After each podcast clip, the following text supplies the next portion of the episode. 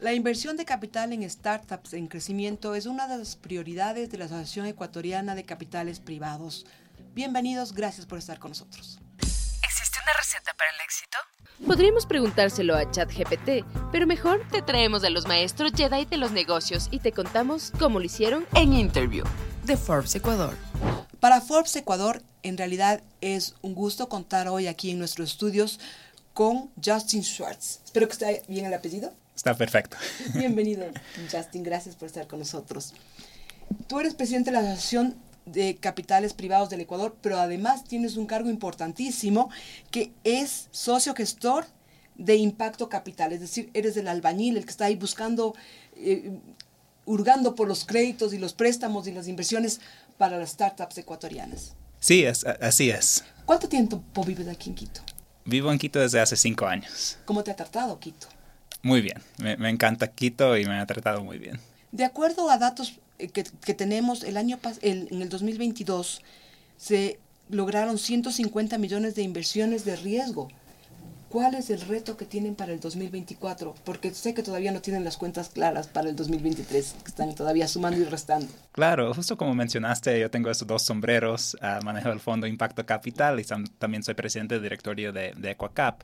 Uh, y desde Equacap se ha hecho ese esfuerzo de cuantificar la industria de, de, Venture Capital en Ecuador, uh, algo que nunca se había hecho. Ah, en, el, año pasado publicamos el reporte de Venture Capital en Ecuador 2022 y justo esto resaltamos un poco los números que, tú estás uh, citando.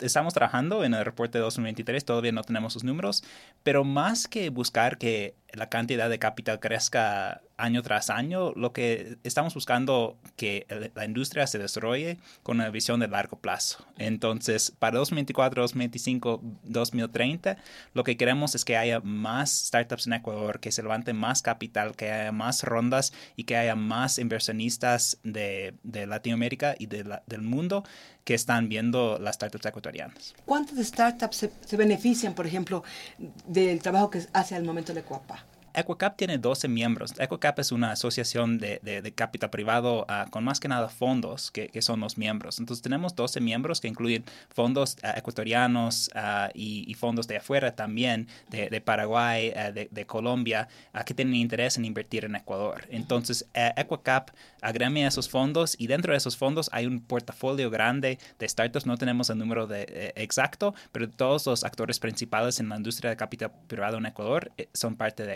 Justin, ¿qué requisitos tiene que tener una startup para poder participar y ser parte de esta negociación que hacen ustedes? Desde, desde EcoCap, uh, ahí las startups tienen que, que, entender los requisitos de los miembros de EcoCap, que son los fondos. Uh, al final, EcoCap no maneja el capital, uh, EcoCap busca hacer que crezca el ecosistema. Entonces, cada fondo que es miembro de EcoCap tiene sus requisitos de qué tipo de startups están buscando.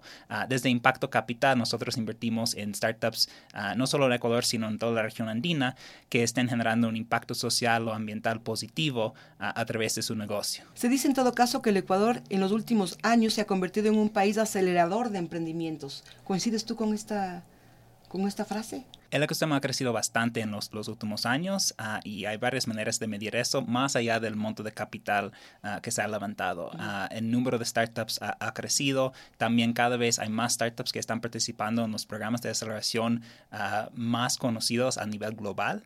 Ah, y esos startups ecuatorianos ah, ya están atrayendo más atención de parte de fondos de afuera. ¿Y por qué crees tú que hay esa atención de los fondos de afuera en las startups ecuatorianas? ¿Cuál es la característica que les hace interesantes, atractivas? Creo que Ecuador tiene como unas características únicas. es un mercado pequeño y ese tiene sus pros y sus contras. Y eso ah, creo que los fondos de afuera, su sesgo es ver los mercados más grandes. Pero Ecuador tiene un talento increíble, tienen emprendedores uh, realmente que tienen visiones regionales, visiones grandes de cómo construir un negocio a nivel regional y a nivel global. Y eso es la razón por la cual ya se está viendo más atención de parte de los fondos afuera de invertir en Ecuador. Se dice que los, las startups nacen en el Ecuador, pero que crecen en el exterior. ¿Es verdad? Sí, es, es, justo así es. Ah, Ecuador es un mercado pequeño y, el desafío para las startups ecuatorianas es que no se, puede, no se pueden convertir en startups muy grandes solo dominando el mercado ecuatoriano, sino tienen que tener ese, esa visión regional. Ahora sí, cuéntanos un poco de Impacto Capital. ¿Cuáles son las perspectivas, las expectativas para ese 2024? Claro, Impacto Capital, justo como, como decía, uh, tiene la, esa, esa, visión de invertir en startups que estén generando impacto social uh, o ambiental positivo en la región andina. Uh, nosotros nos enfocamos en, en, en, esas áreas como acceso a servicios básicos en temas de salud o educación, empleo de calidad y de desarrollo agrícola y, y, soluciones climáticas. y dentro de esos, esos ramos hay, hay varios tipos de, de industrias, tipos de, startups. nosotros vemos que startups necesitan uh, esos fondos que, que los apoyen desde las etapas iniciales y nosotros invertimos en, en, startups relativamente chiquitas en comparación con otros fondos. ¿Qué significa relativamente chiquitas? Uh, nosotros, ¿Qué requisitos tendrían que tener esas startups relativamente pequeñas? Buscamos que las startups tengan 200 mil dólares en, en, facturación anual, uh, que, que, tengan un, un, equipo consolidado, uh, que tengan ese impacto social ambiental y un, buenos prospectos de, de, de crecimiento justo en esas, uh, esas áreas y esos países que, que comentaba en la región andina. ¿Se podría cuantificar cuántas startups están ahora o han conseguido fondos de Impacto Capital? Sí, Impacto Capital ha, ha invertido en tres startups hasta el momento. Aquí y, en Ecuador. Um, no, invertimos a nivel uh, regional. regional. ¿Y ecuatorianas? Justo de esos tres uh, son de Perú y Colombia y justo ahorita estamos en el proceso de due diligence con, con algunas startups ecuatorianas. Entonces uh -huh. tendremos noticias prontas sobre, sobre eso, pero estamos viendo mucho, muchas oportunidades en Ecuador. ¿Cuánto es, eh, se aspira que pueda se pueda levantar en este 2024 para estas startups pequeñas? En, en todo ustedes, Ecuador sí. o, o, para, para nosotros para como, impacto, como impacto Capital? Um, no, no, tenemos un, un monto específico, uh, pero el, el, objetivo es invertir en, en, cinco o seis startups uh, a nivel regional, uh -huh. porque somos muy selectivos en, en, las startups en las que invertimos. En el 2022 lograron levantar 2 millones de dólares. ¿Cuánto levantaron en el 2023 y cuánto esperan levantar en el 2024? Nos, Impacto Capital es, un, es, un, fondo de 2 millones. Nosotros hicimos el primer cierre justo en, en 2022 y hemos, hemos ido levantando más uh, para ya cerrar el fondo en, en 2024, en los próximos meses. Um, entonces ya el objetivo ahora es invertir en, en esas startups, identificar la, las startups, uh, invertir es, ese capital que, uh -huh. que ya estamos levantando ahora. Y esos 2 millones de dólares van a ser invertidos en cinco startups. ¿Significa eso que cuánto se entregará a cada startup más o menos aproximadamente? Los montos de inversión de impacto capital son entre 50 50 mil y 200 mil dólares por startup. Yeah. Entonces varía un poco dependiendo de, del nivel de desarrollo de, de, de, la startup y el monto de capital que esté buscando. ¿Qué otros requisitos necesitan tener una startup ecuatoriana para tocar las puertas de impacto capital?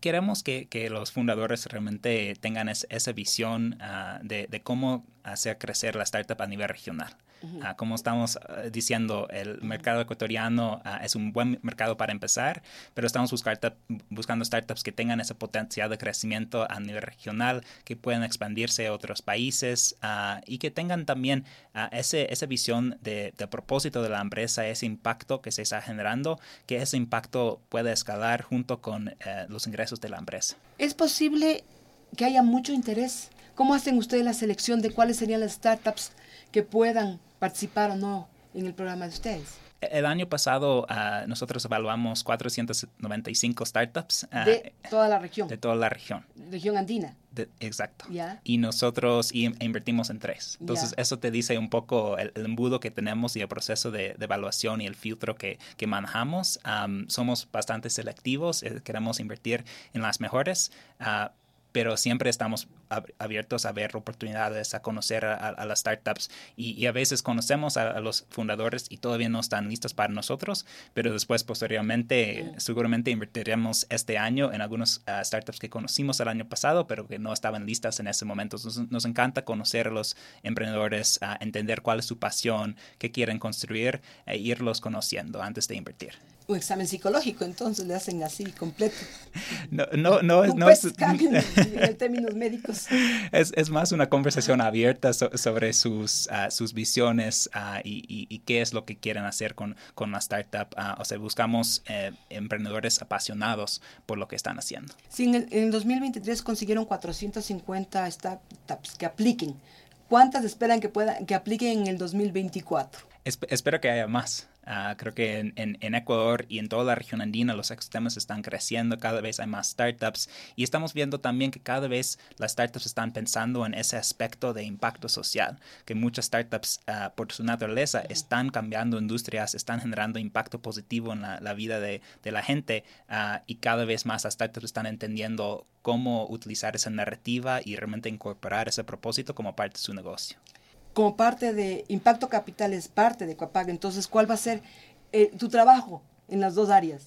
Claro, yo o sea, soy managing partner de Impacto Capital. Uh, yo también uh, juego este rol como, como uh, presidente del directorio de Equacap. Um, y Equacap realmente como asociación es un trabajo del ecosistema y del equipo. Tenemos un directorio de, de cinco personas, tenemos los 12 miembros que, que mencioné y todos estamos trabajando para impulsar el ecosistema uh, ecuatoriano. Uh, justo estamos en el proceso de contratar un director ejecutivo uh, de Equacap que, que va, va, a liderar la asociación y el desarrollo y ese impulso al ecosistema junto con el directorio. Entonces espero que EcoCap ah, haga más eventos, más actividades, más informes y que contribuya al ecosistema más en 2024. 150 millones en el 2022. ¿Cuánto esperan levantar, conseguir en el 2024? Es difícil, es muy difícil predecir porque hay, hay, muchas, ah, hay muchos factores. Uh, como justo estábamos uh, hablando antes de empezar a grabar, hubo dos rondas bastante grandes en 2022 de Kushki y de, de, UNA que también contribuyeron a, a los números que afectaron los números, entonces nunca se sabe cuándo se van a levantar esas rondas grandes. Lo que yo esperaría si en 2021 Ah, se levantaron 11 rondas de inversión de parte de startups ecuatorianas. En el 2021. 2021. 98 millones de dólares uh, en 11 ah, transacciones. En 2022, 151 millones en 17 transacciones. Entonces yo espero que en 2023 y en 2024 haya más transacciones. tal vez el monto de capital puede variar un poco dependiendo de las condiciones de mercado y otros factores, el tipo de startup, pero lo, quiero que más startups ecuatorianas pueden levantar rondas uh, de parte de, de, fondos de inversión institucionales. ¿Pero es posible superar los 150 millones de capital de riesgo que se levantó en el 2022? Todo es, todo es posible. ¿Y de qué depende? Uh, en las situaciones actuales que está el mundo, el, el, el, mundo económicamente, ¿es posible todavía que los fondos de inversión de riesgo regresen a ver a las startups? Mm. La industria de venture capital es cíclico. Y vemos que hay altos y hay, hay bajos uh, en el monto de, de capital invertido a nivel global. Y, hemos visto que 2022 ah, fue un año ah, que ya se estaba bajando los números a nivel global y a nivel latinoamericano, en Ecuador subieron los números. Entonces, eso, eso te, dice algo. en 2023, la industria bajó más a nivel latinoamericano. se invirtieron 3 mil millones de dólares en Latinoamérica en 2023 en comparación con 17 mil millones en 2021. Entonces, sí hay, dinámicas que están pasando en toda la industria a nivel global y a nivel regional que también van, a afectar las startups ecuatorianas. Entonces, sí hay estos dinámicos cíclicos, ah, pero yo espero que a lo largo del tiempo, de aquí en cinco años, la industria de venture capital en Ecuador crezca. ¿Hay interés en la comunidad? ¿Hay interés de la comunidad en este tipo de negocios? Sí, sí, hay, hay, mucho interés. Ah, cada vez hay más actores en Ecuador, hay más fondos y más, más inversionistas en, en Ecuador. Estamos viendo. Tiene Ecuador? EcoCap tiene 12, 12, miembros, depende de cómo definas fondo, porque hay, hay, diferentes actores que, que invierten. Ah, hay fondos tradicionales, hay family offices, que son oficinas de familia uh, que manejan el, patrimonio de una sola familia, pero invierten como si fueran fondos. Hay individuos, hay esos inversionistas ángeles, los empresarios y empresarias que apuestan por emprendimiento. Entonces, hay todos los actores y, tenemos que ver ah, un poco el panorama general. Lo que estamos viendo también es que no solo se trata de, de inversionistas ecuatorianos, porque esos, mencioné que hay dos fondos que son parte de Ecuacap, que están basados en, Colombia y en, ah, en Paraguay, que tienen como parte de su tesis de inversión a invertir en Ecuador. Ecuador es un país de enfoque, un país prioritario para esos fondos. Hay muchos más que, que queremos que se sumen a Ecuacap. Entonces, el, las startups ecuatorianas tienen que ver no solo a los inversionistas locales, sino a nivel regional y a nivel global también. Si manejan ustedes cifras, ¿cuánto se podría decir que fue la inversión de inversionistas locales en los últimos tiempos en las startups? No tenemos los números, ah, nos encantaría tenerlos, ah, pero es un poco difícil sacarlos e, y dividir como las rondas de inversión entre los fondos locales y los fondos internacionales pero el monto, el porcentaje de esos 51, 151 millones que se levantaron en 2022, un porcentaje bastante pequeño, Uh, fue invertido desde inversionistas ecuatorianos. Entonces hay una oportunidad de, o sea, digamos, el tamaño de la industria en Ecuador en comparación con las oportunidades sigue siendo pequeña. Entonces hay, hay espacio para más fondos y estamos viendo que algunas personas están intentando ah, eh, ah, comenzar con nuevos fondos. Eh, entonces necesitamos más fondos, necesitamos más inversiones ángeles, necesitamos más ah, familias que, tengan ese, esa visión hacia las startups. ¿Y la situación actual del Ecuador cómo, cómo influye justamente en, en el levantamiento de fondos? Siempre tienen un, impacto y, creo que hay, hay, varias cosas que hay que hacer. Uno es como educar un poco a, la gente de afuera que está interesada en invertir en Ecuador, qué, qué está pasando en, en, el país, porque a veces las noticias que salen a nivel internacional uh, solo reflejan un, lado de lo que está pasando. y también entender que hay tendencias uh, que, que van a seguir a pesar de cualquier situación económica o política, de la digitalización de Latinoamérica, que muchos startups están aprovechando eso. La solución de, problemas. Al final, cualquier emprendedor, uh, todas las startups están solucionando problemas. Ecuador lamentablemente tiene muchos problemas y esa es la oportunidad para los emprendedores y esos problemas siguen existiendo a pesar de cualquier situación uh, y vemos que las startups están creciendo, siguen creciendo este año. Obviamente depende un poco de la industria, la, dinámica puede ser distinta, uh, pero hay una gran oportunidad y eso es lo que tenemos que comunicar a los inversionistas de afuera, que a pesar de cualquier noticia que lean sobre Ecuador, que las startups uh, ecuatorianas tienen mucho potencial y hay oportunidades de inversión. ¿Cuál es el mensaje que mandan ustedes, por ejemplo, a los inversionistas internacionales? Justo que vean Ecuador, que vengan a Ecuador, a Equacap y vienen, todo el ecosistema. Si, vienen inversionistas acá a, constatar personalmente que, que no es tan grave la situación como se la pinta afuera o no. Sí, justo. O sea, el año pasado uh, creo que puedo citar dos ejemplos. Uh, desde Impacto se organizó CLIC, es una cumbre de inversión de impacto, Uh, y en Cuenca, se hizo en Cuenca en septiembre, y ahí participaron más de 200 personas de, de 12 países, de, de, Latinoamérica, de Estados Unidos, uh, de Europa, que tenían interés en Ecuador. Entonces vinieron bastantes fondos de afuera que querían entender un poco qué estaba pasando en Ecuador, con este interés específico también en inversión de impacto, con, como un tipo de inversión. Y desde Ecuacap, uh, en junio, se hizo la Noche de Venture Capital en Ecuador, la, la segunda edición, y ahí participaron 150 50 personas ah, y vinieron varios fondos de, de, afuera para entender un poco qué estaba pasando en el ecosistema local. Entonces, hay ejemplos, sí se ha hecho, los inversionistas sí vienen, ah, hay que darles como más oportunidades, hay que organizar más eventos y eso es parte de, del objetivo que tenemos uh, como Ecuacap, es darles esa oportunidad y esa excusa para venir a Ecuador a aprender qué está pasando y cuando vienen se van con más interés y más ganas de invertir en Ecuador. ¿Cuál es el panorama para el 2024 y 2025?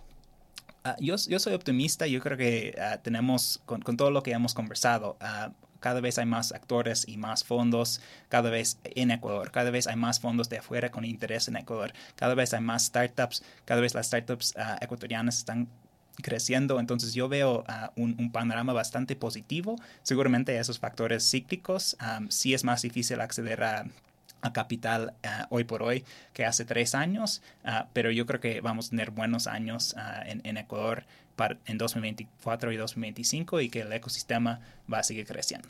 ¿Y tú cuánto tiempo más vas a estar aquí en Ecuador? Con este trabajo? Yo no, no, tengo, no tengo planes de irme. A Ecuador es mi hogar y me encanta Ecuador. Muchísimas gracias, Justin, por estar aquí hoy aquí en los estudios de Forbes de Ecuador y habernos contado un poco cómo avanza este mundo del startup, del, de las empresas pequeñas en temprana edad que tienen ese interés y esa gana de crecer y llegar a, como se dice, los jóvenes a comerse el mundo. Muchas gracias por la invitación. Gracias por acompañarnos. Hasta una próxima oportunidad. Esto es Forbes Ecuador. ¿Existe una receta para el éxito? Podríamos preguntárselo a ChatGPT, pero mejor te traemos a los maestros Jedi de los negocios y te contamos cómo lo hicieron en Interview de Forbes Ecuador.